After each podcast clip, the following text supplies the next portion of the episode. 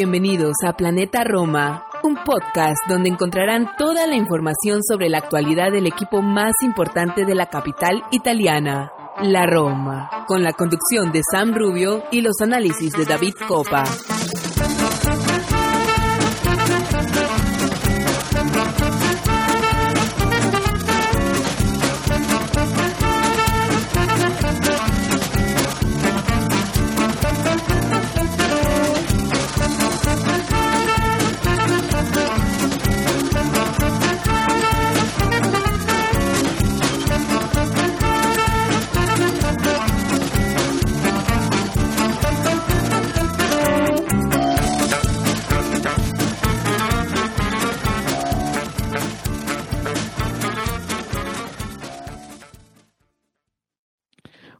¿Qué tal? Y bienvenidos a un episodio más de Planeta Roma Podcast. Yo soy David Copa y como siempre los voy a estar acompañando en un episodio más, en una emisión más de este nuestro podcast, eh, donde hoy vamos a estar hablando evidentemente del gran partido que hizo la Roma este esta última fecha en la Europa League, eh, octavos de final de la Europa League, en el partido ante la Real Sociedad en el Olímpico de Roma.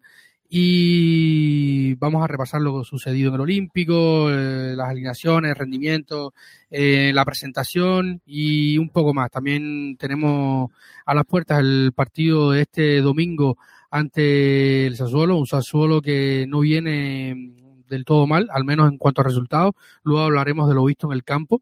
Eh, un partido que, que también se, antoja importante, sobre todo en una semana de derby y donde eh, enfrentaremos la vuelta en San Sebastián, en la Real Arena, eh, para cerrar la eliminatoria y eh, avanzar hacia la siguiente fase de la Europa en los cuartos de final. Eh, así que vamos a una pequeña pausa en este episodio número 185. Ya estamos un pasito más cerca de, de esa emisión 200 de este su programa Planeta Roma Podcast. Así que vamos a una pausa, enseguida volvemos para comenzar con el análisis del partido, la previa del partido ante Sassuolo y muchísimos temas más porque siempre sabemos que acá venimos con un guion y luego el debate nos lleva hacia otras instancias porque siempre el mundo de Roma es así, impredecible. Así que vamos a una pausa y enseguida volvemos.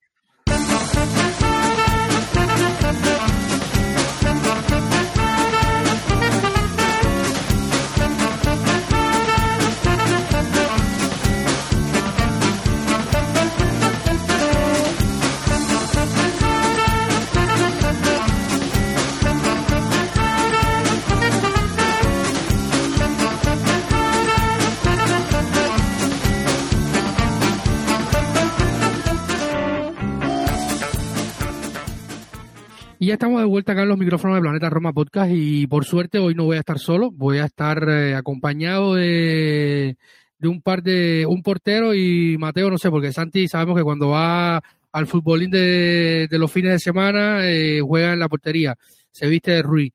Eh, así que voy a tener por acá a Santi Boys una vez más y también voy a tener a nuestro querido Mateo Dimango. Eh, que Mateo, tú cuando juegas con los amigos a al calcheto que juega, ¿de qué posición te, te, gusta jugar? Aunque soy un poco bajito, yo juego en defensa porque con la pelota soy muy malo y lo único que puedo hacer es un poco pegar y animar un poco el equipo. Así que para atrás, defensa italiano, vecchia escuela, vamos a decir así. Fabio, Fabio Canavaro, eh, no sé, otro bajito así ahora, no me recuerdo, bajito y peleón.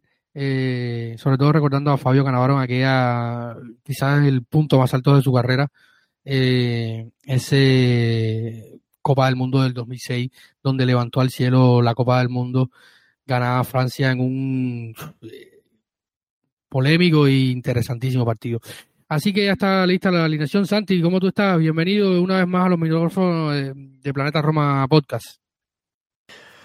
Muy bien, David, eh, muy contento de estar con vosotros de nuevo. Y como tú decías antes, ¿no? sobre todo después de, un partido como el que nos regaló la escuadra de Mourinho en esta última fecha de Europa, Europa League.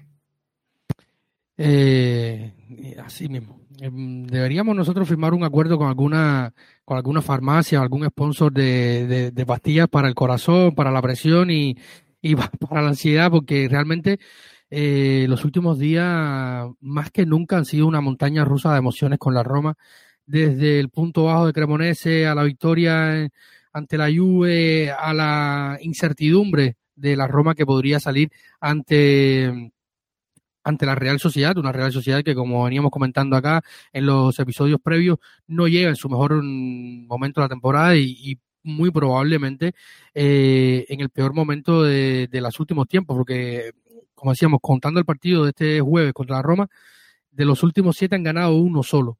Eh, y yo creo que de Alguacil habría que revisar a profundidad toda la gestión de Alguacil, pero probablemente sea uno, una de, la, de, la, de las buenas rachas sin ganar, eh, al menos de manera asidua, para el conjunto de Turriurdin. Pero bueno, vamos a partir con el partido. Un partido, yo lo ponía en Twitter, lo, lo conversábamos con, en nuestro grupo de, WhatsApp de Patreons, que dicho sea de paso, un saludo a todos y cada uno de nuestros Patreons.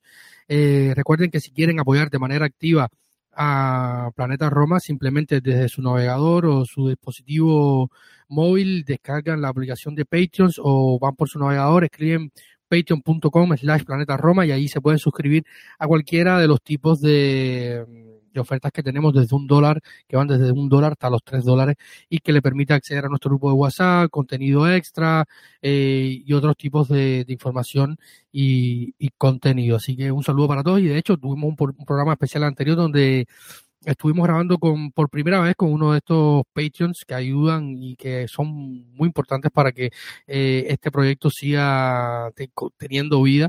Y estuvimos por acá hablando con, con Irving Sainz, eh, recomendado el episodio para que también conozcan un poco su experiencia dentro de esto de este tipo de suscripción con con nosotros. Y, y lo comentaba yo lo yo lo decía que para mí Santi y Mateo para mí ha sido el partido más perfecto de la Roma en lo que va de temporada. O sea, un partido completamente redondo eh, en, todos los, en todos los sentidos.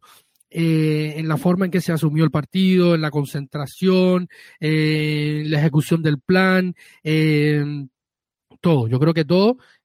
hay jugadores que sobresalieron unos más que otros, evidentemente, pero yo creo que, que a nivel general el tono y el rendimiento de cada uno de los jugadores eh, fue realmente espectacular. No sé cómo, cómo lo vean ustedes, eh, Mateo Santi.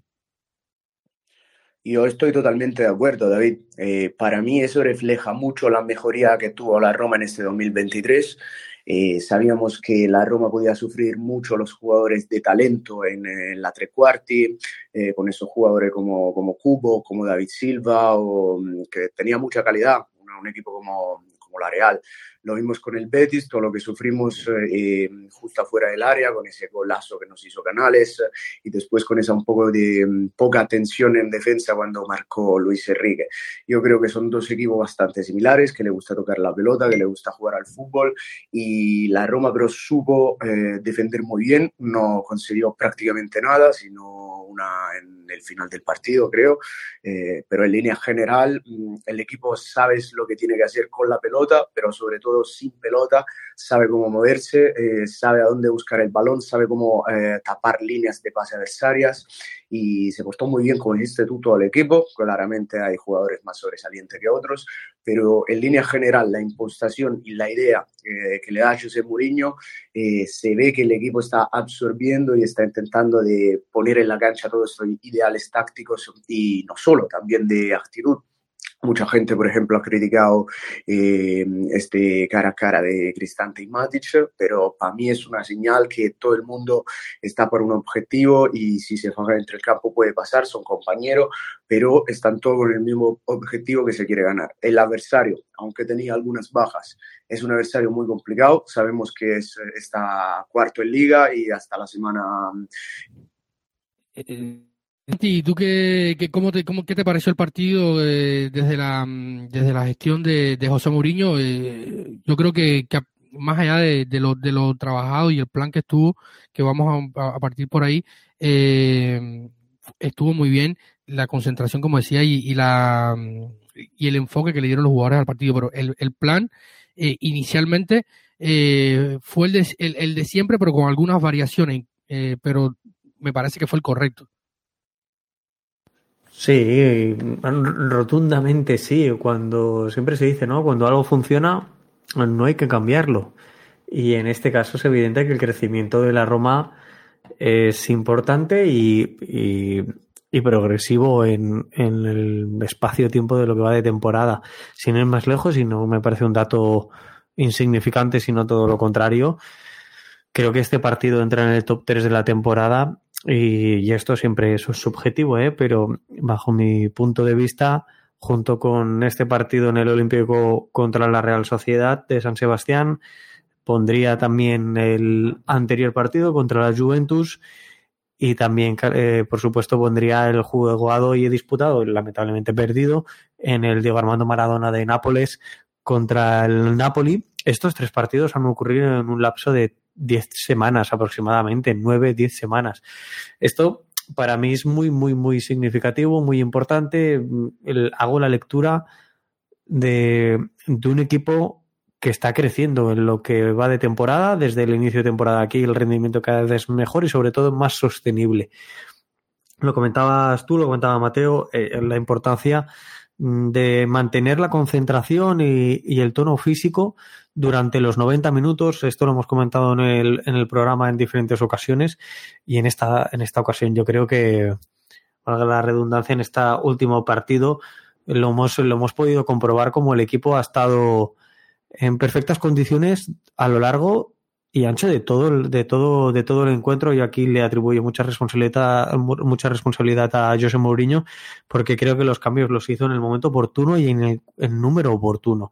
Mantuvo el físico del equipo, eh, y si os fijáis en las posiciones medias del, del partido disputado por la Roma, el equipo está muy conjunto constantemente. Esto hace que lo que bien apuntaba Mateo, ¿no? Que el equipo rival no encuentre líneas de pase con comodidad, no juegue cómodo, no llegue a tres cuartos y esos jugadores diferenciales sean capaces de hacer la diferencia. Entonces, eh, yo creo que es un partido de prestaciones óptimas por la Roma. Eh, si algo hemos hablado acá, Mateo incluso lo ha comentado también en redes sociales, hizo un hilo hace algún tiempo eh, muy interesante sobre esto, lo hemos hablado tú y yo, eh, lo hemos hablado varias veces en Twitch también, eh, con Arión, con San, y hemos hablado del, tema de, las bandas. Y yo creo que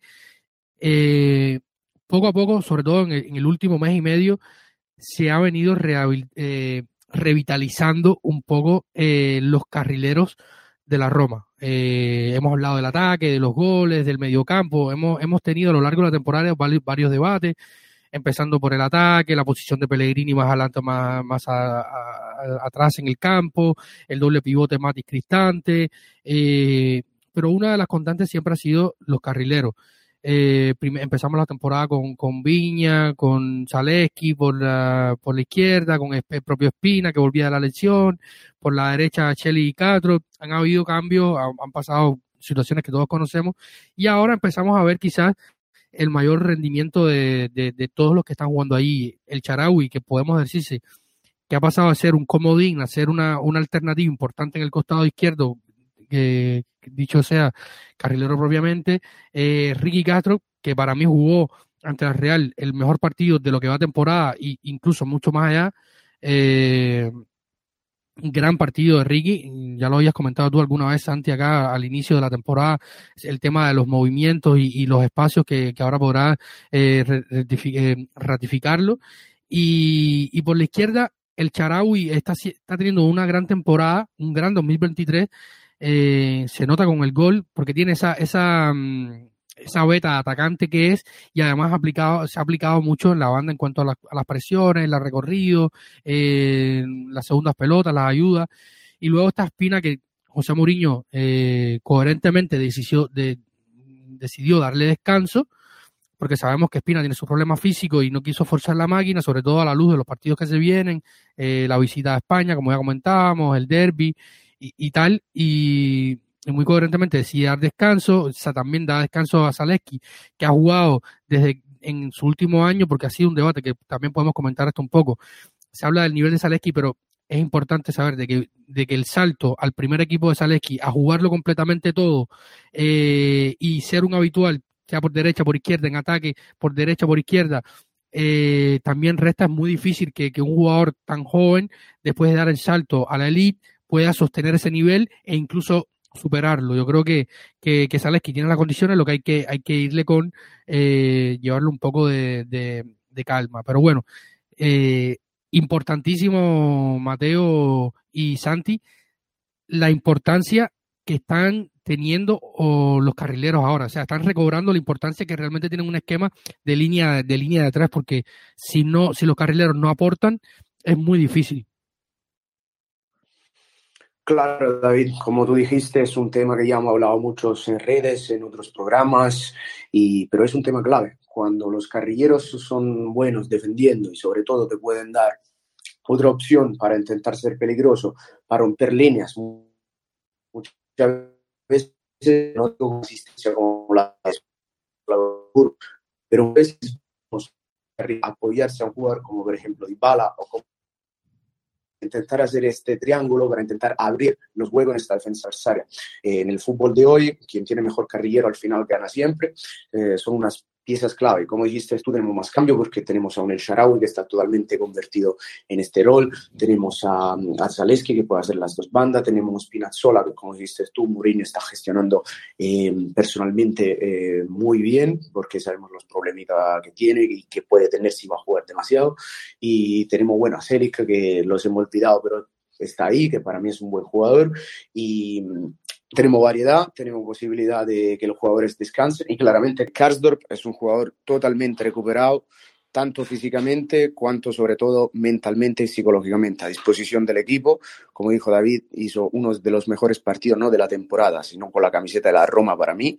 Y sabemos que en Europa es una pieza eh, de una importancia capital y lo vimos también el año pasado con la conferencia. Así que feliz de ver otra vez el neerlandés así.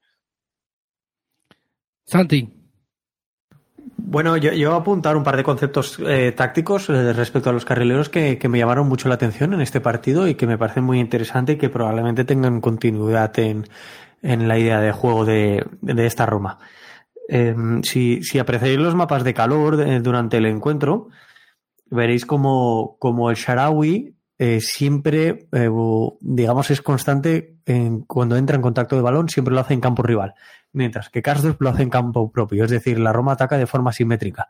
Incluso si apreciáis el primer tiempo de Diego Llorente, muchas veces acaba entrando en contacto con el esférico muy pegado a la línea de banda izquierda.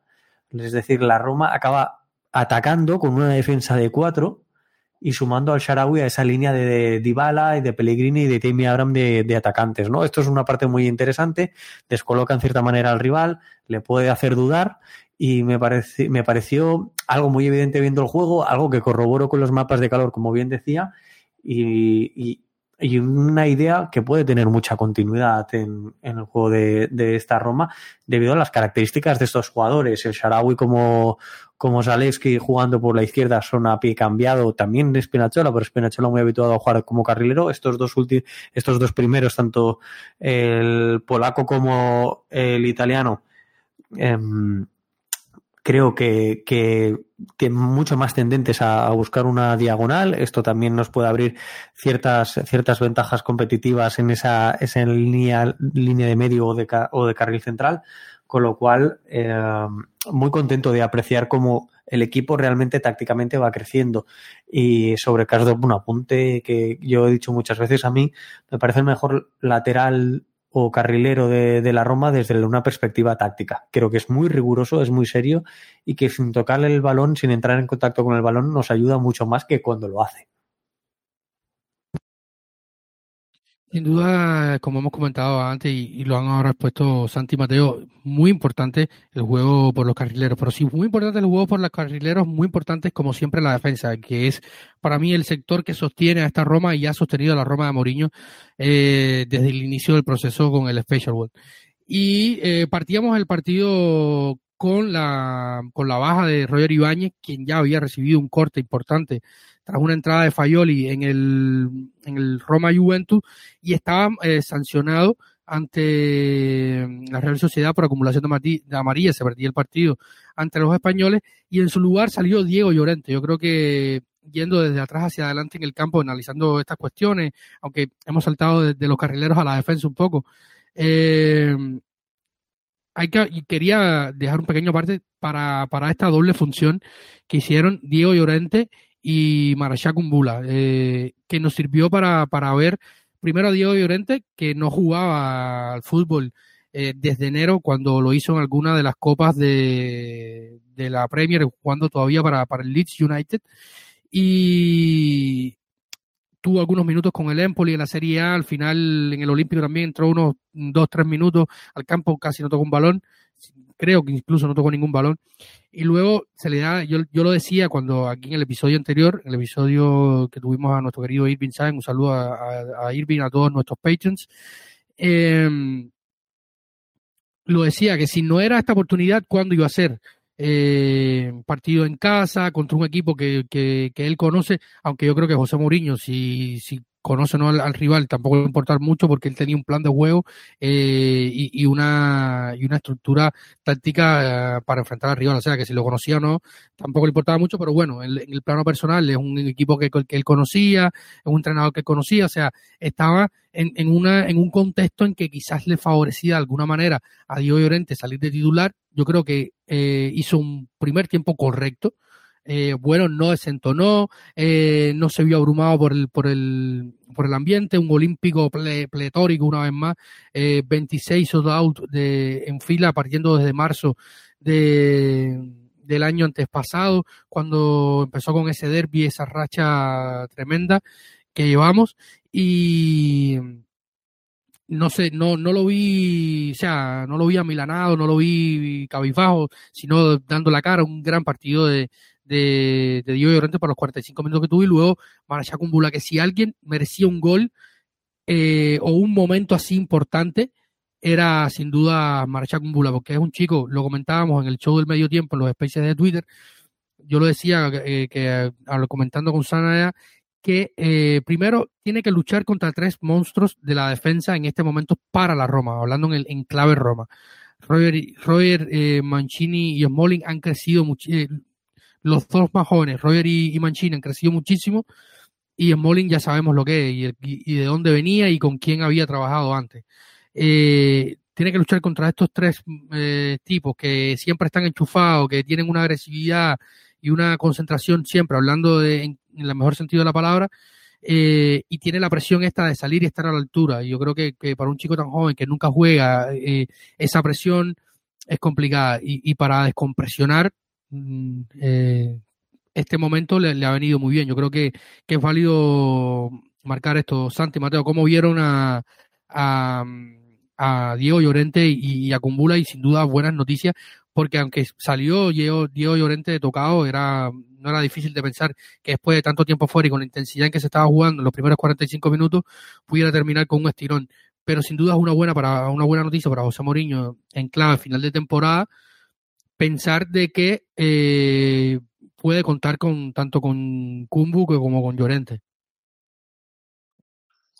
Sí, David, yo estoy totalmente de acuerdo. Y para mí hicieron un gran trabajo eh, Mancini y Llorente, también en fase de posesión, porque se junta un poco con lo que estábamos hablando antes de los carrilleros y si vamos a ver cómo reciben la pelota los carrilleros de la Roma, la mayoría de las veces eh, la reciben con la postura hacia la portería, mirando la portería un poco como mm, el Arsenal de Arteta, que vemos, bueno, la importancia de Zinchenko para el Arsenal de Arteta no tiene sentido, pero un poco, no tiene la calidad de Zinchenko claramente, pero un poco, acuerda este estilo de juego donde van a conectar después con los mediocampistas para llegar a los delanteros. Así que en fase de posición muy bien, claro que no se puede pedir este trabajo a Chris Smalling, a Chris Smalling se le pide eh, lo que hace maravillosamente todos los partidos y es lo de defender.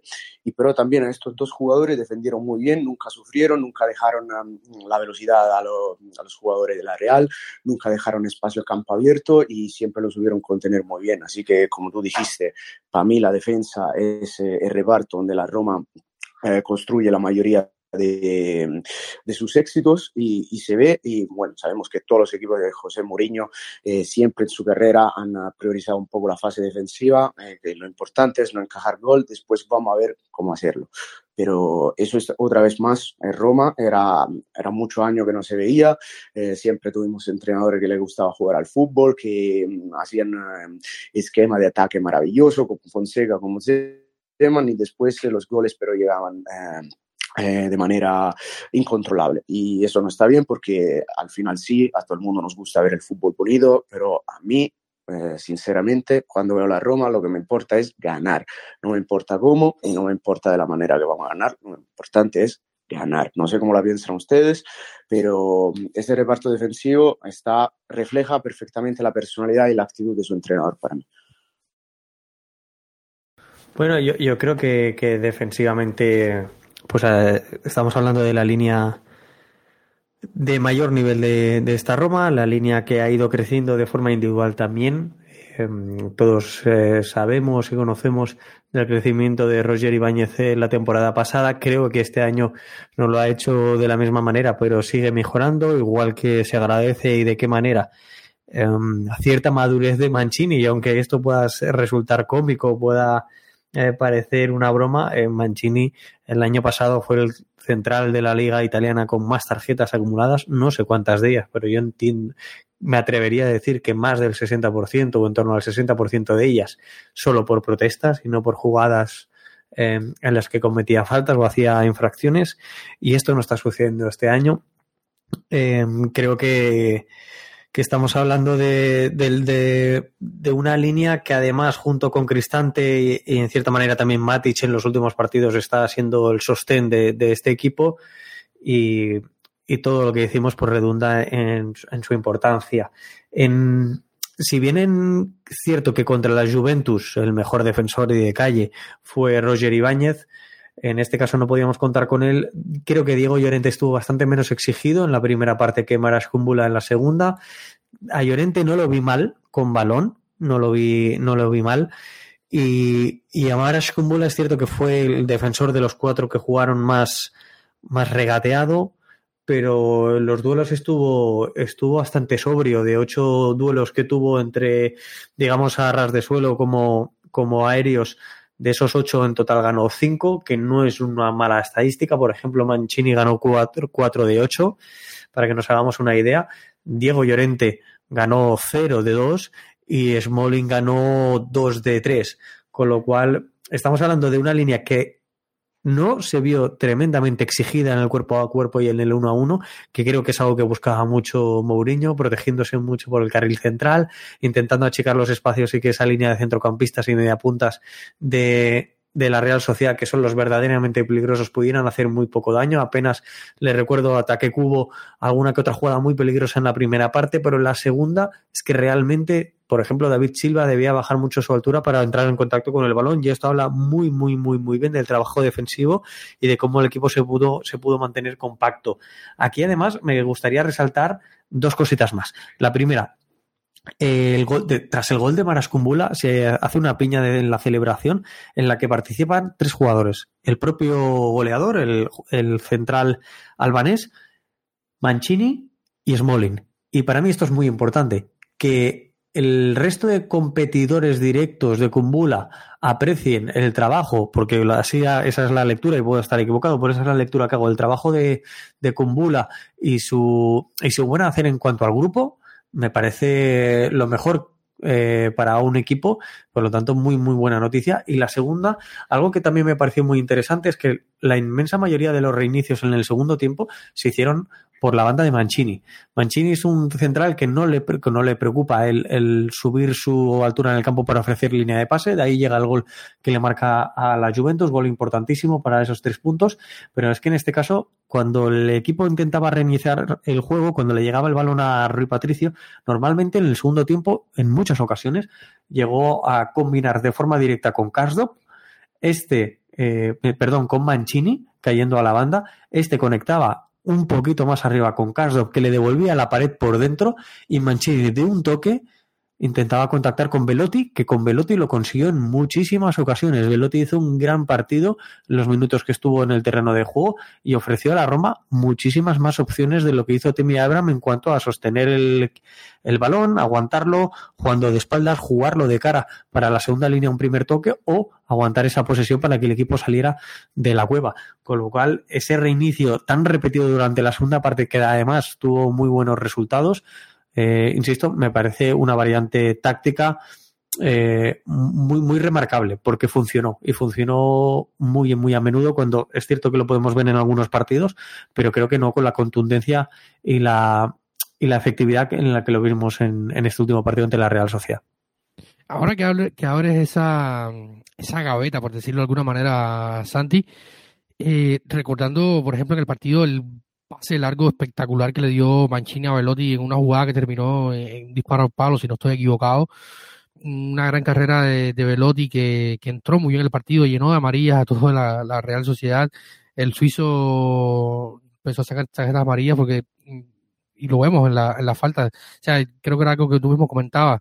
Eh, cuando tú ves que, que el rival eh, hace muchas faltas es porque no está controlando el partido y porque no puede eh, llevar el juego a donde quiere y necesita eh, de alguna manera entre la desesperación y, las ganas de hacer más a cometer faltas. Creo que fueron 18 faltas si, no, si mal no recuerdo.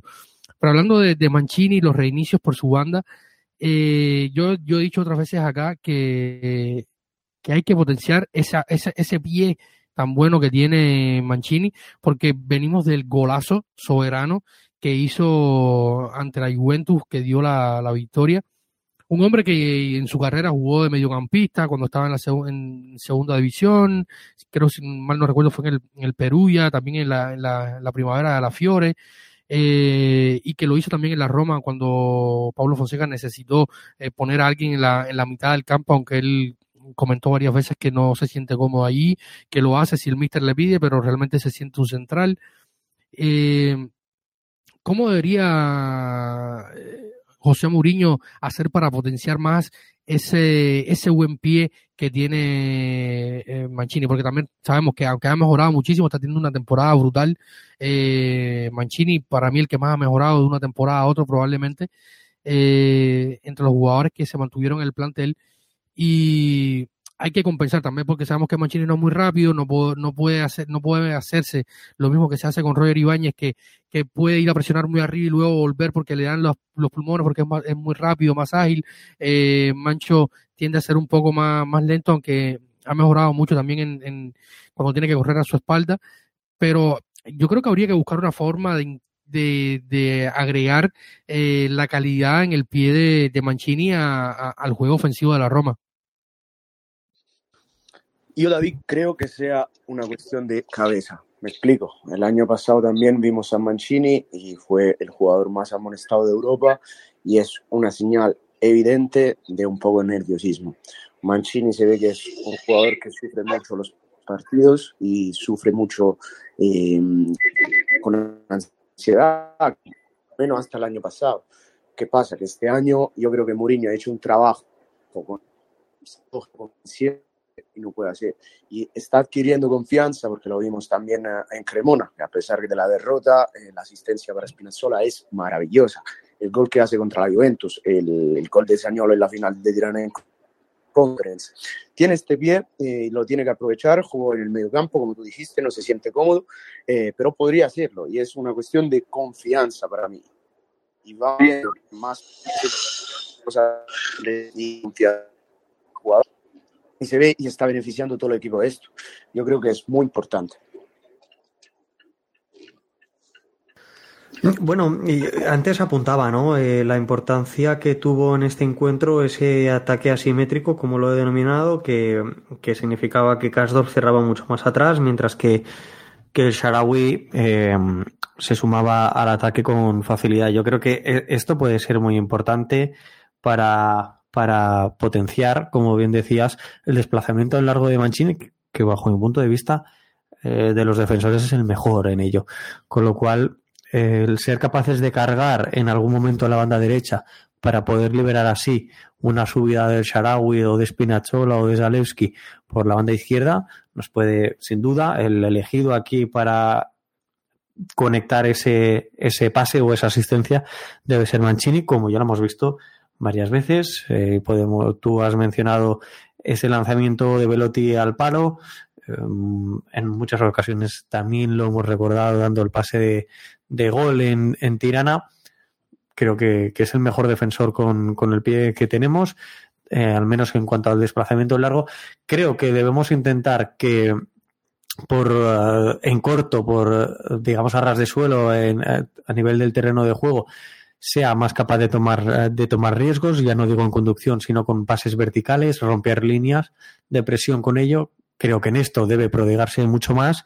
Y para aumentar un poquito más su nivel, a mí se me ocurre que, que trate de, que las vigilancias que hace a veces le quedan un poco largas y permite que su defensor se pueda girar. Pero esto lo hace cuando el defensor ya se ve muy obligado a ir a campo rival, con lo cual tampoco es tan, tan, tan preocupante, porque realmente Mancini en el cuerpo a cuerpo es muy bueno y, en campo propio limita mucho a, los delanteros rivales, les impide girarse y, eh, vamos, a mí me parece, si tuviera que quedarme con una pareja de centrales, no tengo ninguna duda que serían para jugar en defensa de cuatro, dos, de, dos laterales y dos centrales serían Ibáñez y, y Mancini. Yo no tengo ninguna duda en esto y creo que, es un jugador preparado también para jugar en, en línea de dos.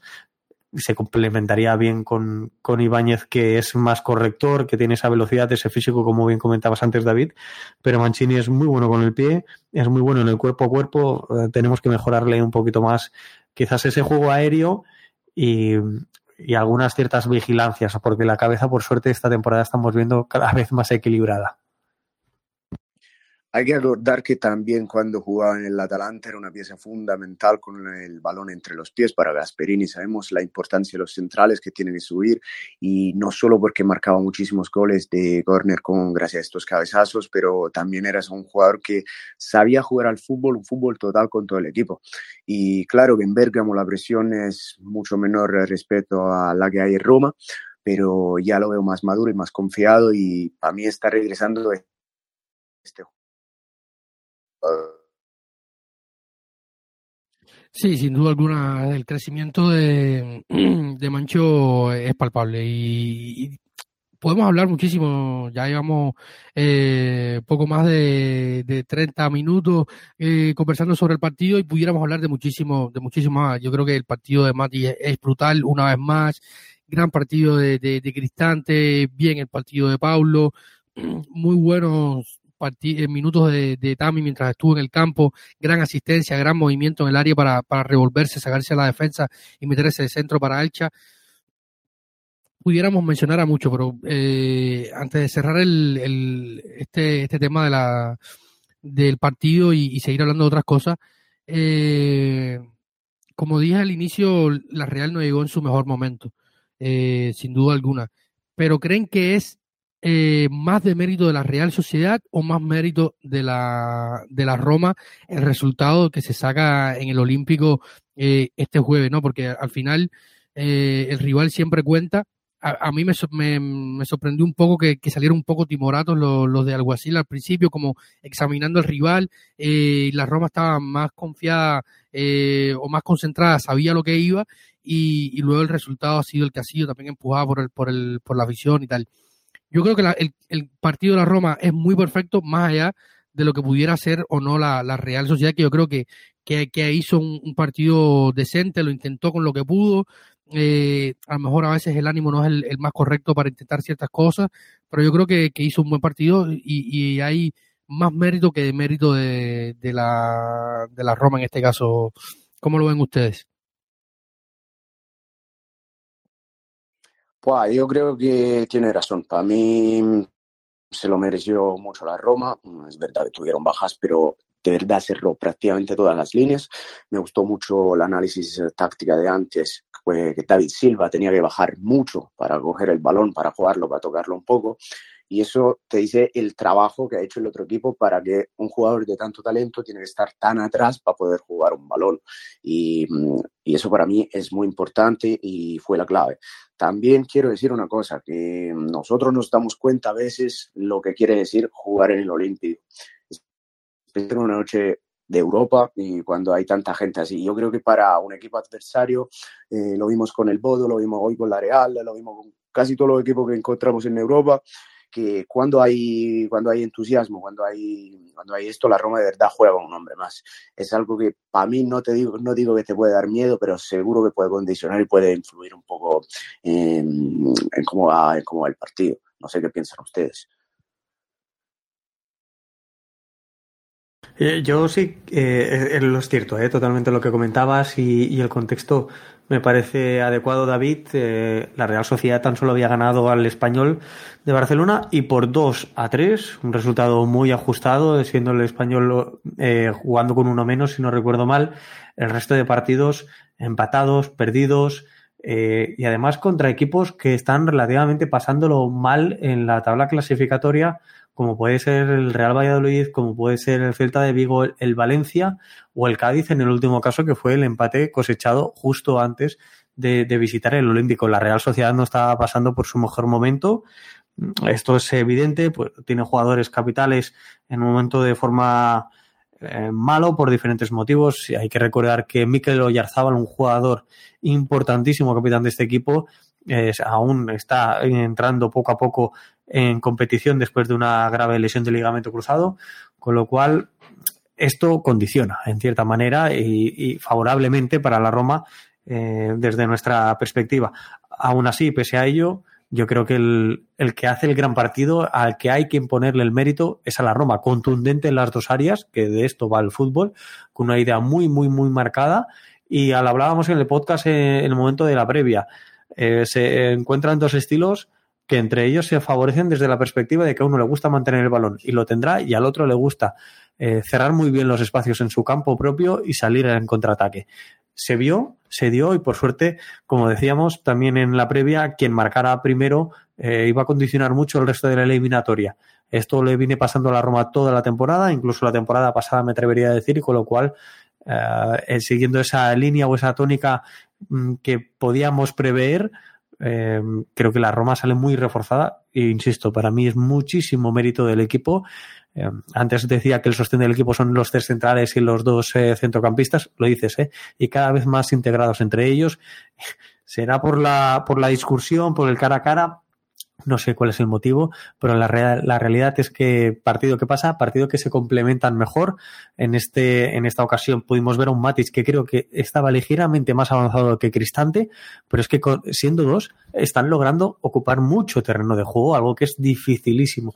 Eh, yo creo que hay que estar de enhorabuena. De ahí tenemos muy, muy, muy, muy buen trabajo táctico y defensivo. Y creo que que ya lo sabemos todos. Solo nos falta crecer un poquito más en ataque. El año pasado tuvimos un acierto que este año no estamos teniendo. Si eso lo tuviéramos, yo creo que podríamos estar hablando de un equipo de Champions League.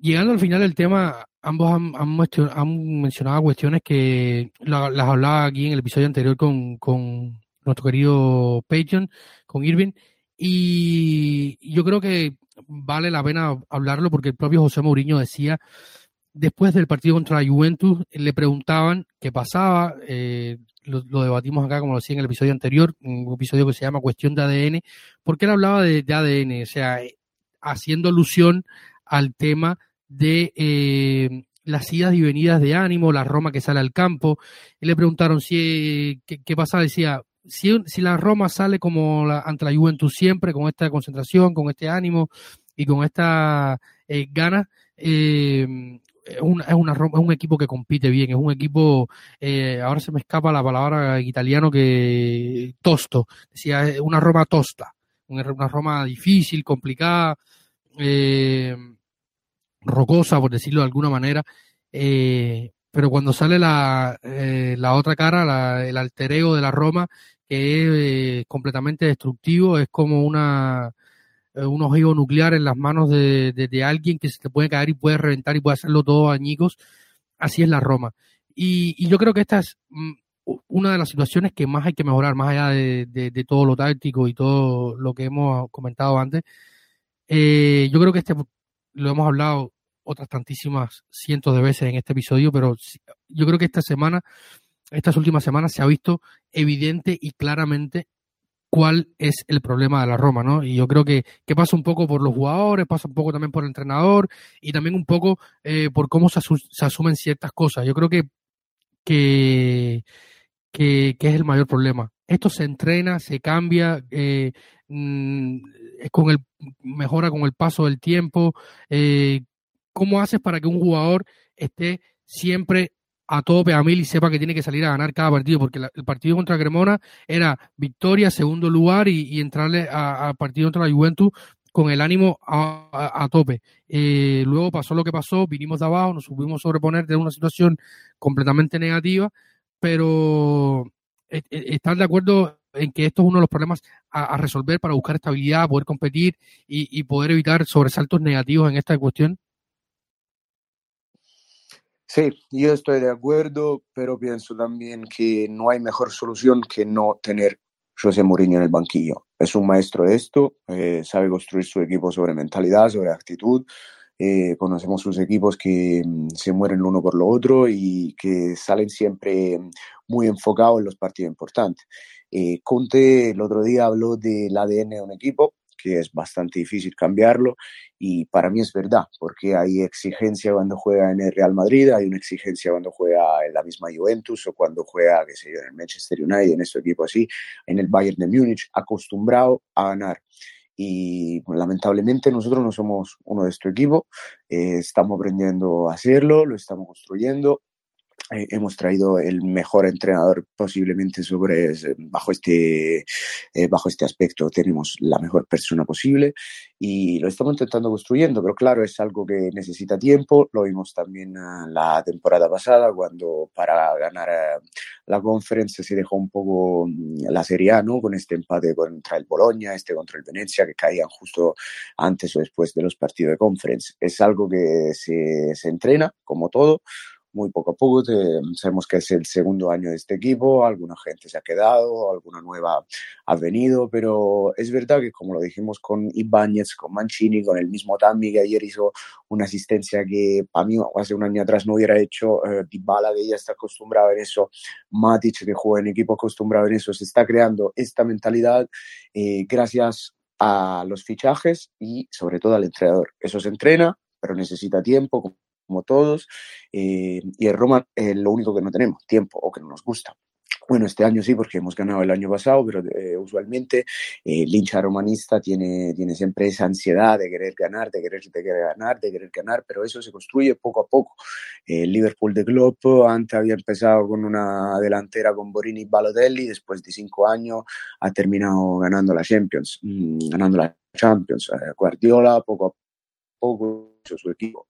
Eh, todos los grandes equipos se construyen poco o si no tienes campeones desde, desde el principio. Campeones no teníamos, quizá lo estamos construyendo, ojalá se pueda hacer, pero yo creo que estamos en el justo camino para corregir. Lo, lo estábamos en el principio, no han sido muy buenos. El partido en San la Roma quizás pero empató es un gran equipo y por, por, eso no perder puntos y corregir ganando. O contra la Juventus. La Roma tuvo un poquito de suerte, la Juventus golpeó tres palos y la Roma no creó mucho, sabes con los tres puntos. Es un Actualmente hubiera pasado al revés. Tantas veces hemos ido en Turín, en el Juventus Stadium, y la Juventus ha ganado 1-0. Me ha vuelto con un golazo de Ibala, una vez con Higuaín, eh, el de Chic, eh, una vez ha marcado Benatia. Siempre de alguna manera lograban marcar y la Roma intentaba construir, construir, construir, pero nunca llegaba a la portería. Eh, el equipo grande era la y después se acabó ganando estas ligas. se construye poco a poco, es algo que se entrena, pero repito otra vez, estamos en el pino adecuado, justo. Sí, bueno, yo, yo en este caso no puede ser de otra manera, línea muy continuista. El tema de la mentalidad es muy importante y si, y como bien ha comentado Mateo, si tenemos en cuenta desde que Mourinho aterrizó en Roma, eh, pensamos en proyecto en todo este tiempo me parece más que evidente la progresión que ha llevado a cabo el equipo desde esta perspectiva. Mm, ser el cuarto equipo que menos goles ha encajado de, de la Serie A me parece que no es un detalle menor. Cuando este equipo apenas hace tres temporadas sufría mucho desde, desde esa perspectiva. Es cierto lo que comentaba antes también de, de, nos falta la contundencia en la parte delantera. Yo aquí vengo repitiendo mucho en las últimas semanas. Cuando el equipo trabaja tanto a nivel defensivo, y trata de explotar los espacios de, que el rival concede, aquí necesitas mucha calidad individual y, salvo Dybala no tenemos más jugadores mm, de, que nos permitan dar ese salto a nivel competitivo a, ser una potencia en la Serie A buscando la, la Champions League. Y aquí yo sé que pediría un esfuerzo en el, en el mercado de fichajes del próximo verano si, si el proyecto continúa sobre, sobre este camino, que, que así espero y así lo, y así lo deseo. Pero la mentalidad es, eh, muy importante, el, entender cuál es el objetivo del equipo. En este sentido, todos creo que, que éramos capaces de asegurar que la importancia o, o, el objetivo primordial debería ser en alcanzar esa plaza de Liga de Campeones. Sin embargo, hace unos días, y así hacía, se hacía eco en la página web de, Planeta Roma, que todos los oyentes pueden, pueden visitar siempre que quieran. Y repasando esa actualidad, se, recogían declaraciones de Pablo Dybala haciendo referencia a la Europa League diciendo que era una competición muy importante para el vestuario. Y la lectura que yo extraigo de todo ello es que el equipo se ve muy fuerte en eliminatorias de doble partido porque de la misma forma que a muchos de los aficionados la Europa League nos podía causar en cierto momento más una molestia de cara a conseguir esa plaza tan deseada de, Liga de Campeones entre los cuatro primeros de la Serie A, el equipo tiene ganas de Europa League y el equipo, después de haber ganado una competición, al menos el grueso de esta plantilla en la pasada temporada, ahora vuelven a querer alcanzar cotas muy, muy altas en, en, la competición inmediatamente superior. Y para mí esto a nivel de mentalidad eh, me parece algo muy importante, demuestra mucha ambición por el parte del equipo. Eh, no quiero eh, lanzar campanas al vuelo, ni mucho menos. Recuerdo que luego de la final de Tirana, no recuerdo cuál de los jugadores o si fue el propio Mourinho que le preguntaron en ganar la Conference y después la Europa League eh, siendo José Mourinho después de el primer entrenador en ganar todos los, torneos oficiales de la UEFA, dicho Champion, Europa League y Conference. Eh, también pudiera ser un objetivo que virtualmente se marcaron. Para Pablo Dybala es muy importante porque como jugador en Europa no ha ganado ningún título europeo. Para nosotros, siendo romanistas, y si hay algún juventino de casualidad escuchando, lo sentimos, pero a mí en lo personal me haría mucho, me hace mucha ilusión que la Roma vuelva a ganar un torneo europeo y si la, y si Dybala gana su primer torneo europeo con la Roma antes que ganar uno con la Juventus sería un golazo. Eh, y sobre esto que pedías, decías del esfuerzo, también José Mourinho después del partido lo decía. Eh, y tú que eres un, fiel seguidor de la Bundesliga y, a ti te lo hago también, Mateo, la pregunta rápido. José Mourinho después en mesa de prensa decía que eh, veía con cierto celo mm, el partido entre Paris Saint Germain y, y Bayern, o Bayern y Paris Saint Germain, que cuando Julian Nagelsmann tiraba del banquillo, metió de golpe a Sané, eh, Mané y, y Nabri. yo quisiera solo uno de uno, solo uno de estos. no va a pasar, evidentemente no va a pasar. Pero si tuvieran que elegir a uno de estos tres para la Roma, Santi, ¿cuál crees que sería el perfil más indicado? No va a pasar, repito, es algo, una hipótesis absurda, pero, pero bueno, acercándolo más al perfil, eh, él dijo como algo, si yo hubiera mandado a, en lugar de Dybala a uno entre Mané, Sané y Nabri, pues probablemente hubiéramos llegado al 3 a 0, hubiéramos ido más, más tranquilo a, San Sebastián. Sí, de, totalmente, ¿no? Eh, es cierto que, que Mané viene de una lesión de, unos tres meses, eh, si no recuerdo mal, más o menos. Eh, y esto puede condicionar mi, mi respuesta. Leroy Sané en el Bayern no está acabando de, de cuajar y sin embargo Serge Gnabry yo os diría que es como ahora mismo, en, en, este momento de la temporada, de cierta manera, el jugador número 12 de la, de, la plantilla en el Bayern, ¿no? Em, son tres eh, jugadores buenísimos que además en transición eh, pueden hacer mucho daño y en esto la, la, Roma pues adolece de ese perfil, como antes os decía, de calidad eh, individual tremendamente diferencial más allá de Pablo Dybala. Yo de los tres, y creo que aquí voy a tirar de fetichismo puro, me quedaría con Leroy Sané eh, a Leroy Sané en el Manchester City le he visto jugar auténticos partidazos. En el Bayern lo ha hecho de una forma mucho más intermitente, pero creo que a una potencia, a un disparo absolutamente descomunal desde mucha eh, distancia, algo importante cuando haces también transiciones y puedes ver cómo esa jugada no puede terminar en un buen puerto. Y, es un jugador que con el balón en los pies tiene la facilidad de regatear, de dibrar, de el uno a uno superarlo con facilidad a, través de la velocidad, de su calidad técnica, como digo.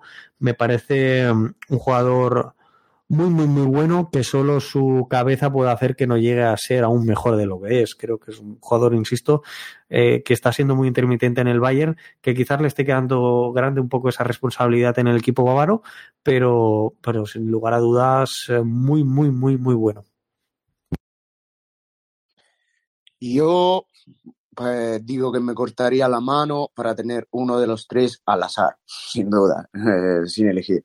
Pero bueno, si tengo que escoger uno, yo me quedo con Mané con Mané lesionado, con una pierna sola, y yo siempre me quedo con, con Mané y yo creo que era mm, el jugador más infravalorado de este Liverpool de club y para mí no es una casualidad que después que se ha ido ha bajado un poco el nivel del ataque. Es verdad que en Anfield hay una revolución muy grande, pero para mí era un jugador mm, de una importancia fundamental, tanto tácticamente como, como técnicamente. Líder verdadero para mí más que Salah que Firmino.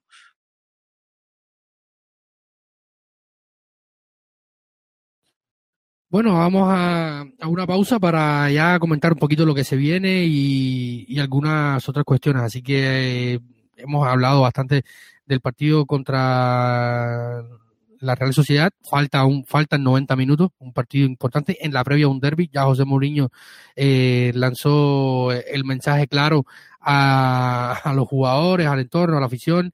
Eh, de que no quiere que los jugadores vayan a, España pensando en el derby. Eh, algunos tildan a esto de mentalidad provinciana y tal, pero es, muy difícil, eh, sobre todo para la afición, no ver la importancia de un derby, eh, de un derby que, que, va a estar marcado sobre todo por la ausencia de José Mourinho, en el momento en que estamos grabando este episodio, viernes 10 de marzo, eh, pasada casi llegando a las 4 de la tarde, hora de, La Habana, cerca de las 10 de la noche, hora de Europa. Eh, José Mourinho no estará en el banquillo ni ante Sassuolo ni ante eh, el derby con la Lazio, porque ha sido mantenida la sanción, una cosa ilógica, sobre todo porque la federación, la, la fiscalía, la Federación Italiana de Fútbol eh, parece que, va a sancionar a, a Marco Serra, el cuarto árbitro del, del Roma del Cremonese Roma, perdón, luego de aquel problema con, con José Mourinho. En fin, parece que hay sanción para los dos. De momento no hay nada claro.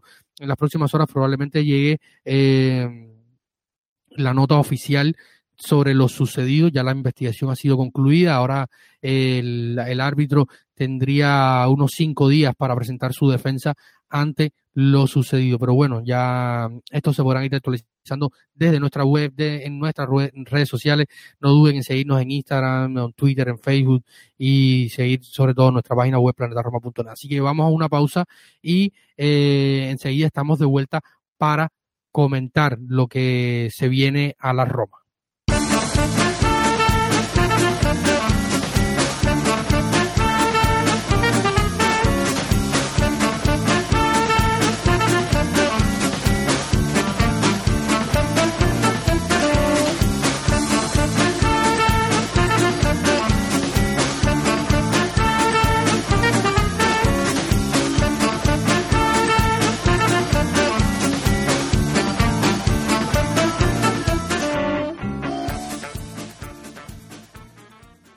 Estamos de vuelta acá en el episodio número 185 y ya hemos repasado un poco la actualidad, comentado y lo sucedido en Europa League. Ahora vamos a centrarnos en la Serie A.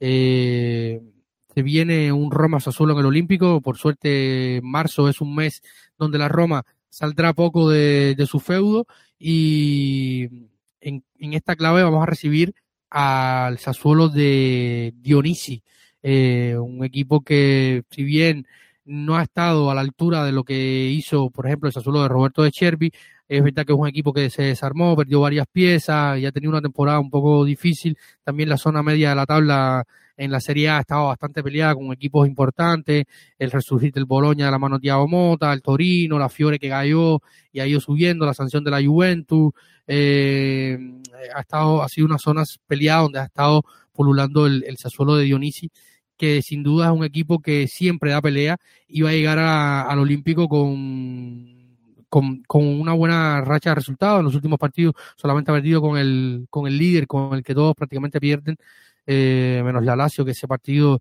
después de la derrota con Cremona y la victoria de la Lazio eh, en, el, en, el Maradona ante el Napoli me retorció el, el, hígado, pero bueno, eh, perdió contra contra el Napoli Sassuolo, pero es un equipo que siempre tiene buenos jugadores, eh, Laurentier que está en muy buena forma, Berardi que probablemente sea titular y, no ha estado, ha estado en una de esas temporadas donde el físico le pasa mucho la cuenta, eh, un equipo con, con Fratesi, con, ya sabemos con todo.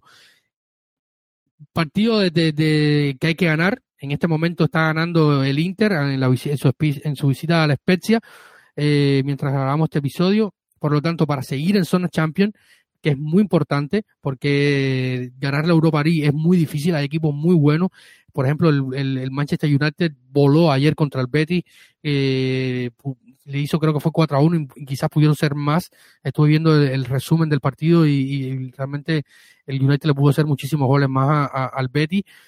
Eh, está el Arsenal, hay equipos complicados en la, en la Europa League y pensar en, que o dedicar todo el esfuerzo a ganar la Europa League podría ser contraproducente y hay que apostar por la, por la Serie A. Eh, un partido, Mateo Santi, donde no va a estar Brian Cristante, donde no va a estar Lorenzo Berrerini, que, que sufrió un corte importantísimo en su frente, 30 puntos le dieron. Eh, realmente fue un choque impresionante el del capitán y por lo tanto va a haber variaciones en la defensa. Eh, eh, perdón, en la defensa vuelve Roger Ibáñez y va a haber variaciones en el equipo. Eh, ¿Cómo ven el partido? ¿Cómo creen que debe salir José Mourinho? Probablemente el Charaui en la punta. ¿Quién para acompañar en el doble pivote a, a Matic, que a lo mejor también pudiera descansar? Pudiera haber, pudiera haber un, doble pivote inédito con Gini y con Bobe, por ejemplo, para descansar a Matic. Eh, ¿cómo, ¿Cómo ven el partido contra el Sassuolo, que sin duda siempre es un rival que pudiera ser peligroso de alguna manera? Pues yo eh, lo veo bastante duro, como dijiste tú antes, tosto. Es un partido que históricamente sabemos que el Sassuolo con la Roma puede ser que nos hace mucho daño y sabemos que es un equipo que le gusta jugar al fútbol, tiene un jugador que a mí me encanta como Larientier, que podría crear muchos problemas en la defensa de la Roma, eh, tiene también eh, eh, mediocampista de paso que saben acompañar como, como Frattesi, que puede estar ahí. Y, y difícil. Eh, que sin Cristante, que es un poco el hombre del equilibrio, y probablemente Matic, porque tendrá que descansar, yo, este tiene que ser el partido de Wijnaldum, sí o sí, sin Pellegrini tampoco. Sí que este tiene que ser el partido de Wijnaldum, yo creo otra buena oportunidad para Bode, y el Sharawi seguro en la puntería, y me gustaría podemos tener en la Europa League por culpa de Saniolo, vamos a decirlo así, y, pero lo quiero ver en, Serie A, para mí tiene, tiene muy buenas calidades, lo vimos contra el Verona, ese gol de, delantero puro que se, se, lo fue a buscar y lo convirtió en ese golazo. Así que yo creo que podría haber oportunidad para esta gente, un poco de turnover, la defensa va a ser la misma, yo creo, o quizás una buena oportunidad también para Gumbula como, como premio para, para este gol y para la buena entrada del partido de, de ayer. Eh, habrá que turnar un poco, sabemos que el jueves eh, hay este partido bastante delicado, aunque tenemos tenemos eh, una buena ventaja en San Sebastián y después ahí hay que gestionar también la energía para llegar de la mejor manera posible al derby que eh, a esta altura de la liga va a ser una, uno scontro directo, como se dice en Italia, de importancia fundamental. Sabemos que con esa victoria en Nápoles, inesperada, están un punto arriba, no tenemos que perder con el Sassuolo, porque si se pierde con el Sassuolo, todos los discursos que podemos hacer para el derby ya se anulan. Así que partido da la importancia capital, pero con cabeza para el empeño de Europa League y sobre todo para el derby de después.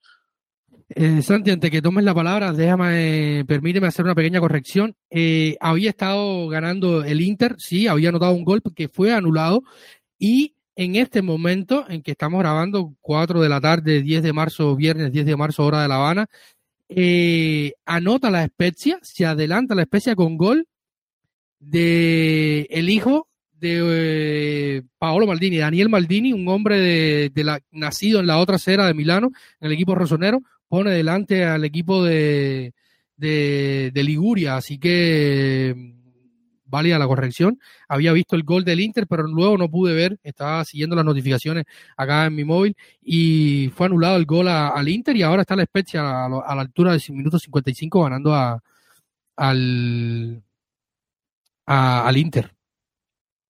Sí, y tengo, tengo, no os voy a mentir, el partido lo tengo, lo tengo enfrente, em, bastante, bastante flojo Francesco Acerbi defendiendo esa jugada, ese balón frontal. Eh, es de esas cosas que no consigo entender, por mucho que, tenga el beneplácito de su entrenador, que se lo trajo ya de, de la Lazio, que Francesco Acerbi esté acumulando tantísimos, tantísimos minutos en el Inter por delante de Stefan de Vrij. Eh, es, es algo que me cuesta me cuesta comprender. Pero bueno, eh, yéndonos a, a lo nuestro, yéndonos a, a la Roma, eh, planteabas la cuestión de- del centro del campo, ¿no? ¿Quién, quién puede acompañar aquí ante las bajas de, de Cristante, de Pellegrini?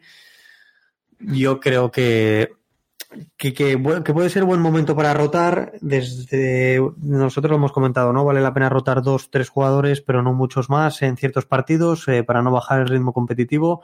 A lo mejor podría ser interesante, pues la vuelta de Roger Ibáñez y que Cumbula o Llorente pudieran acumular algún minutito más eh, sustituyendo a Smalling o Mancini. Esto tengo muchas dudas de que se pueda llevar a cabo, eh, dadas las obligadas rotaciones del centro del campo. Y en el centro del campo lo que venimos viendo, eh, viendo que es más habitual, incluso pasó después de, la lesión de o el corte fortuito con traumatismo de, de Pellegrini en este partido contra la Real Sociedad, Wijnaldum ocupa una plaza eh, como media punta o, o como volante, pero no en ese doble pivote. Con lo yo me decantaría en ese sentido por, por volver a ver al, neerlandés más como sustituto de Pellegrini y el sustituto de, de Cristante. Eh, no me queda ninguna duda que saldrá entre Brahima Darboe y, y Ante Coric. Eh, no, lógicamente bromeo, pero, pero aquí me gustaría ver a Eduardo Bove, pero yo no le quito el más mínimo, la más mínima opción a, a Tahirovic. Veremos eh, si es el sueco o el italiano. A mí me gustaría que fuera el italiano, sin duda. Sin duda tendrá que, que elegir. Quizás se podría resolver también el misterio de... Sí, dime, Mateo, adelante, Mateo. No, que digo, quizás se podría también resolver el misterio de Madi Cámara, que podría ser Es que es- bastante importante. en Es que partido Mad- así. Mada Cámara se va a pasar la semana entera de boda. Ah, vale. No, hemos visto en redes sociales, lo compartíamos en nuestro grupo de Patreon hace unos días, que ponía su. eh, no sé si será para la fecha fija, porque realmente no me fijé en la fecha, vi que, que Madi se va a casar. Pero evidentemente en, el medio campo, e- este viernes han entrenado un par de chicos de la primavera también.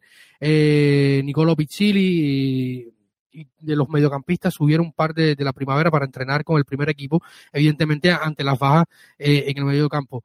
Eh, Gini si en el caso de que, o sea, no, no veo una rotación muy amplia, porque eh, en el caso de que salga Kastrop, no sé si está para jugar eh, dos partidos seguidos, sale Kastrop, entra, no sé, Zaleski a la derecha y vuelve a cambiar. No, no, no veo a, José Mourinho haciendo una rotación de cinco jugadores. Teniendo en cuenta que ya tienes dos bajas, eh, fijas, Lorenzo y Del titular, claramente, Lorenzo y Cristante, uno por lesión y el otro por sanción. Eh, habría que resolver esos dos puntos de interrogatorio. Y, tú lo decías, Santi. Gini a mí me parece también, eh, no sé cómo tú lo veas, Mateo, eh, me parece que es más, más efectivo jugando tres cuartos de cancha hacia adelante, no en ese doble pivote. Por lo tanto, eh, o fuerza la máquina de, de Matic, que tendría que también, me parece que es más importante que juegue titular eh, contra Real, habría que, porque cuando Matic empieza a jugar tantos partidos seguidos, empieza a perder efectividad, viene el derby, o sea, llega un momento de, decisión importante eh, en cuanto al 11, porque habrá que ver si también el Charaui puede ser una, una opción eh, en los tres cuartos de cancha, eh, junto con Dybala eh, a la espalda de, de, Tami, porque Velotti no está. Velotti eh, tuvo una fractura en la muñeca y va a ser operado en los próximos días. No sé si podrá jugar con algún cabestrillo, algún, eh, algún dispositivo en la mano, la mano vendada, eh, para jugar, porque eso también te deja eh, con Solvagen, que no se, está lesionado, tuvo un problema mm, eh, de, de muscular, no está, o sea, te, te, va restando los efectivos, así que José Mourinho tendrá que, que elegir muy bien lo que el 11 que va a mandar al campo Santi y Mateo.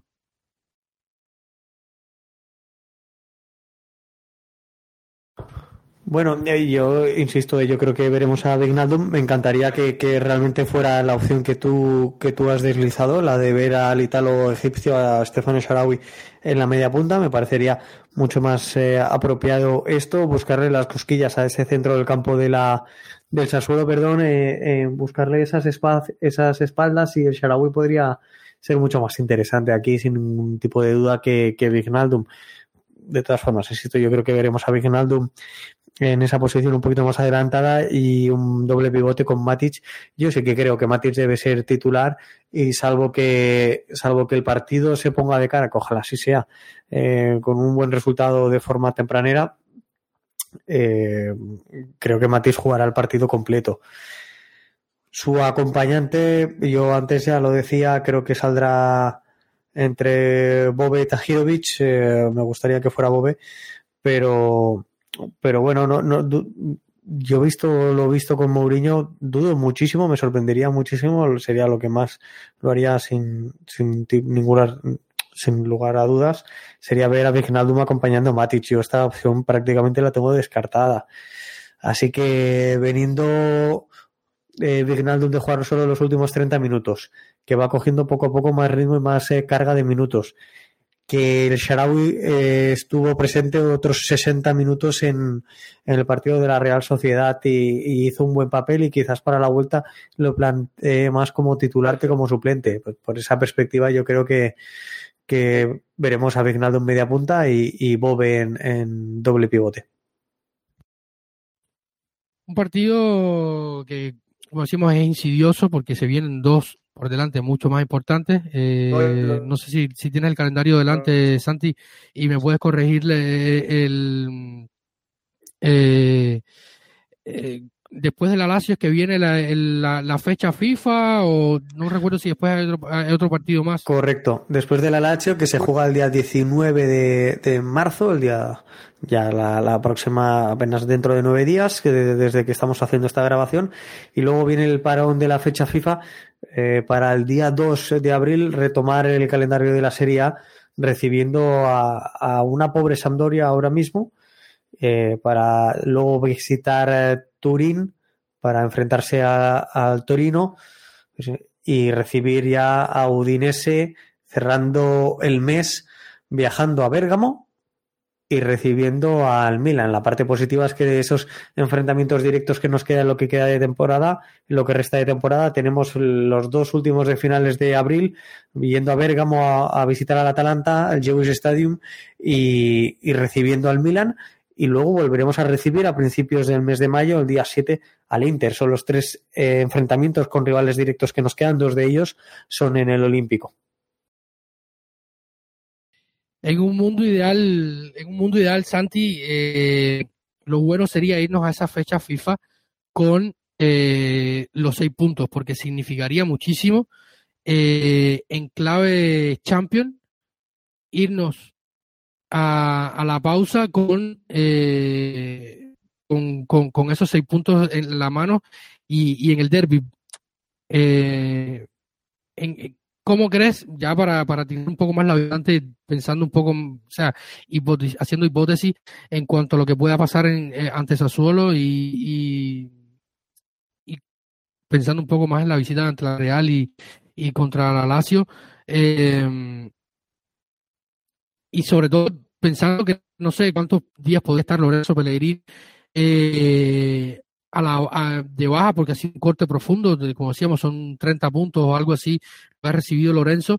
Eh, y teniendo en cuenta también que en la previa del, del partido se hablaba de un posible cambio de esquema, una línea de cuatro, que ya, ya ahora con todos los, los defensas disponibles, eh, quizás parezca menos probable, pero la idea es ¿Crees que ante las bajas de, de Lorenzo, eh, la lesión de Velotti, pudiera haber algún cambio radical en el esquema, o sea, o, en, el orgánico, de cuanto a mover las fechas, en, las fichas en estos, en estos partidos, porque son tres partidos muy importantes antes de irnos a, a, la pausa, o quizás también José Mourinho, como, como estamos acostumbrados, y lo hemos hablado tú y yo otra vez acá, eh, le pida forzar la máquina a algún par de jugadores, aún no han salido la, todas las convocatorias, pero sí tenemos en cuenta de que Gini está convocado, eh, al menos está en la prelista de, de Países Bajos, em, en Italia siempre Mancini es de los últimos en dar a conocer las listas. Eh, también estaba convocado, eh, o sea que muchos de los jugadores viajarán a sus selecciones eh, después del partido con, la Lazio. Bueno, mira, en estas dos jornadas que estabas tú haciendo el comentario, por ejemplo, en esta que ya ha iniciado con el Spezia Inter, hay un Napoli-Atalanta. Y en la siguiente, en la que se juega el derby de la capitale, la jornada la cierra un Inter Juventus. Son enfrentamientos directos que si nosotros conseguimos eh, ganar no solo el derby de la capital, sino también la visita de, del Sassuolo al Olímpico de Roma, eh, nos pueden dejar con una muy muy buena sensación en la Serie A eh, antes de, de, esta fecha FIFA.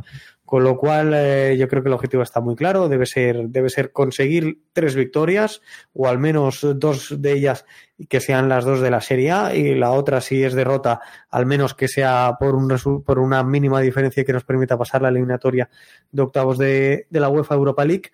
Y por lo que tú me decías de cambios tácticos drásticos, yo, yo los descarto totalmente. Mourinho ha demostrado no ser amante de ello, ni siquiera cuando se ha visto exigido por lesiones y, que ha sido capaz antes de jugar sin delantero puro que, de, renunciar a esa línea de, tres centrales, dos carrileros y un bloque bajo, que eso sí que ha sido mucho más inusual, con lo cual yo esa, esa opción la, la descartaría totalmente pese a las bajas que podemos tener ahora mismo. Momento de definiciones sin dudas para José Mourinho que tendrá que decidir el mejor once posible para Sassuolo, para la visita a San Sebastián, eh, para enfrentar partidos importantes en un, en un mes que puede, para mí, eh, definir mucho de la lucha en cuanto a los puestos de Champions. Hay que establecerse en la zona Champions. Para Roma es vital estar en eh, las Champions la próxima temporada sobre todo porque hay muchos rumores últimamente de la salida de Mourinho, la salida de Dybala, por suerte Dybala ha puesto tierra por medio. Eh, no sé, Santi, para ir cerrando ya el episodio, yo he visto en los últimos días un cambio, sobre todo en el tono en que José Mourinho comenta eh, post partido, en comparación con Ero cuando volvió, que dijo que se pudo haber ido y no se fue, eh, tratando de responder una pregunta ante una posible salida de Smalling en el medio del mercado de enero y tal. He visto que ha ido cambiando un poco el tono y ha dejado mensajes de eh, quizás que ilumbran un poco eh, de que no deberíamos preocuparnos tanto por, por una tercera temporada eh, de José Mourinho. Recordemos que tiene contrato hasta el 2024. en fin, ¿qué, ¿qué, sensación te queda un poco con esto? Porque se ha hablado muchísimo, lo comentábamos contigo en el grupo de Patreon. recuerden que si quieren ser Patreon de Planeta Roma, simplemente tienen que descargarse en su dispositivo la app de Patreons o ir desde su navegador web eh, patreon.com slash planeta Roma y allí podrán encontrar eh, nuestro espacio pueden suscribirse en las opciones que tenemos que van desde un dólar hasta tres dólares en la que pueden pasar a formar parte de, esto dentro de nuestro grupo de WhatsApp, recibir contenido extra, informaciones y muchísimas otras cosas eh, más en cuanto a lo que el mundo Roma se refiere. Eh, a la pausa comercial, Santi, eh, ¿qué sensación te queda un poquito con esto, no? Porque eh, no lo podía no lo había hablado contigo en los últimos días y, ha sido un tema que ha estado en la palestra pública, pero yo me siento realmente tranquilo y sobre todo después de aquellas declaraciones que tú comentabas que Pablo Dybala en la previa del partido ante la Real Sociedad le dio al diario español Marca. Eh, yo, mira, de lo que va de 2023, 15 partidos disputados por la Roma, de esos 15, 10 se han saldado con victoria. Eh, hemos perdido los dos partidos contra la Cremonese, que, que, manda narices, pero bueno, eh, se perdió el partido de ida contra el Red Bull Salzburg, se, se perdió también en el Diego Armando Maradona ante el Napoli en un partido que dejó muy, muy, muy buenas sensaciones pese al resultado para el equipo, y se empató eh, otro resultado que, que, a mí me llevaron los demonios, no tanto por el juego, sino por el resultado en sí, que fue el empate en el Vía del Mare contra el Leche. cinco, cinco malos resultados, un empate, cuatro, cuatro derrotas, que no son capaces de empañar las otras diez victorias, eh, tratándose de, rivales como los que hemos ido mencionando, de Juventus, Real Sociedad, en la vuelta contra el Red Bull Salzburg bastante controlada también, eh, muy buenos partidos del equipo, eh, creo que el crecimiento es, es, notorio, es evidente, es palpable. Y, el equipo está muy metido, o al menos esa es la sensación que da. La comunión que ha despertado y que sigue manteniéndose con la afición, llenando el Estadio Olímpico día tras día, partido tras partido. Yo lo que respiro es ambición. Entonces es normal que si el equipo está metidísimo en las dos competiciones que, le quedan, eh, no lógicamente por el escudete, por sí, por la lucha de su primordial objetivo, su, su main goal, eh, por así decirlo en inglés, en cuanto a la plaza de Liga de Campeones, entrar entre los cuatro primeros en Serie y avanzando rondas en, en UEFA Europa League.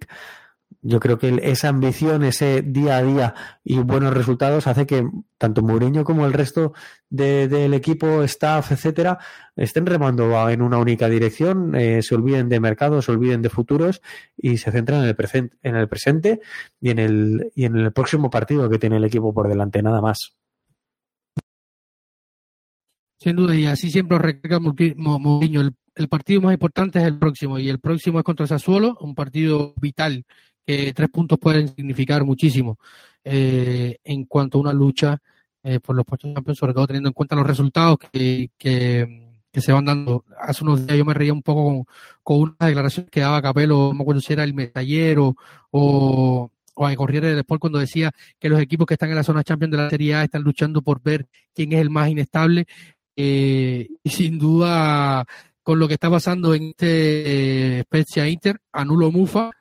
Eh, espero que, quede claro el, cuál es el, mensaje, ¿no? Y que hay que seguir compitiendo. Y también en una, en una competición donde los están en zona champion van siendo tan inestables que siguen compitiendo en Europa, yo espero que el Inter siga pasando, que tenga dos partidos más, que siga teniendo que, tomar el avión y bajar para que esto le reste fuerza. Y, sin duda, eh, nos a río revuelto ganancia de los pescadores. Así que esperemos que esto pueda terminar de la mejor manera posible. Sin duda vamos retomando un poco esas sensaciones con que había iniciado el año, después de, ir increciendo y encontrar algunos baches febrero que podemos empezar a llamar a febrero el nuevo enero para la Roma. Recordemos que enero siempre una, un mes negro para la Roma, ahora lo está haciendo febrero, en las últimas temporadas al menos iba haciendo. Así que, Santi, muchísimas gracias por acompañarnos una vez más en este episodio 185. Ya habíamos perdido a, nuestro querido Mateo y Mango, que estaba teniendo algunos problemas con su conexión. Muchísimas gracias a Mateo, que también eh, nos acompañó en este episodio y estuvimos aquí hablando un poco sobre todo lo que ha sucedido en estos últimos días. Eh, gracias, Santi, por tu presencia una vez más acá en los, en los micrófonos de Planeta Podcast. Gracias a, ti, David, por permitirme estar de nuevo en Planeta Roma. Para mí siempre es un gusto, eh, lo insisto. Eh, disfruto mucho del, espacio para los Patreons que, tanto recomendamos, eh, así como visitar la página web y seguir en redes sociales a, Planeta Roma. Y no quería terminar esta intervención sin, sin mandarles un abrazo y un saludo a todos, especialmente a nuestro compañero Martín Em, y a toda su familia. Él lo hacía público en, redes sociales, en Twitter, y por eso me, permito la licencia de hacer este comentario. Eh, un abrazo para él, para su madre y para, y para toda su familia en estos momentos, que sin duda saldrán adelante también. Muy importante, un abrazo a nuestro querido Martín y a, su señora madre, a la madre de los Villalba, los dos Patreon también de, de, Roma y gente, gente excelente. Eh, y así que, que nada, gracias a todos por estar. Recuerden, como siempre digo, que gracias a todos por el apoyo, gracias por estar. Un saludo a todos donde nos escuchan. Lo decía el episodio pasado, estamos siendo muy escuchados en Colombia, en México, en, en Perú. Mm, un saludo hasta Lima, Favo, que hace unos días nos mandaba una pregunta eh, a, Instagram y no la respondía porque vamos a hacer un episodio especial en los próximos días sobre el tema, hablando un poco de, lo que hace, cuando ahora cuando llegue la fecha FIFA vamos a estar hablando eh, de Santi quiero hacer un episodio especial de, de, de Dybala en la Roma lo que es lo que ha significado Dybala para la Roma porque ha habido mucho debate en los últimos días. Vino porque no le quedaba más remedio vino porque nadie lo quería eh, en la Roma esto en la Roma lo otro tuvo que salir a dar incluso declaraciones disculpándose o no disculpándose sino diciendo por qué celebraba con sus compañeros en el en el Juve Roma en el Roma Juve en fin, vamos a estar hablando de esto. Eh, así que saludos a todos nuestros oyentes en cualquier lado del mundo, Latinoamérica, sobre todo en los países de, habla hispana. Eh, gracias por apoyarnos, lean nuestra web, manden sus comentarios, díganos qué nos gusta, qué les gusta, qué no les gusta, en fin. Si hay alguien que quiera proporcionarse acá en el podcast, que tiene algún amigo que tiene una empresa, una compañía, algo, eh, nos escriben por nuestras redes sociales y nada, Aquí estamos siempre tratando de mejorar y crecer y hacer el mejor contenido posible para todos nuestros oyentes. Así que ahora sí, llegamos al final de esta hora, 30 minutos, como casi siempre es habitual. Un saludo también a nuestro San Rubio, que estaba escuchando este episodio mientras se grababa y, quería dejar algunos comentarios y no pudo unirse a la, conversación. Espero que no te ponga San. Un abrazo, gracias a ti por también que eres el creador y el editor de, este podcast. Y nada, un saludo. Ahora finalmente eh, a todos por la escucha, gracias a Santi y Mateo una vez más y siempre recuerden que lo más importante es Forza Roma.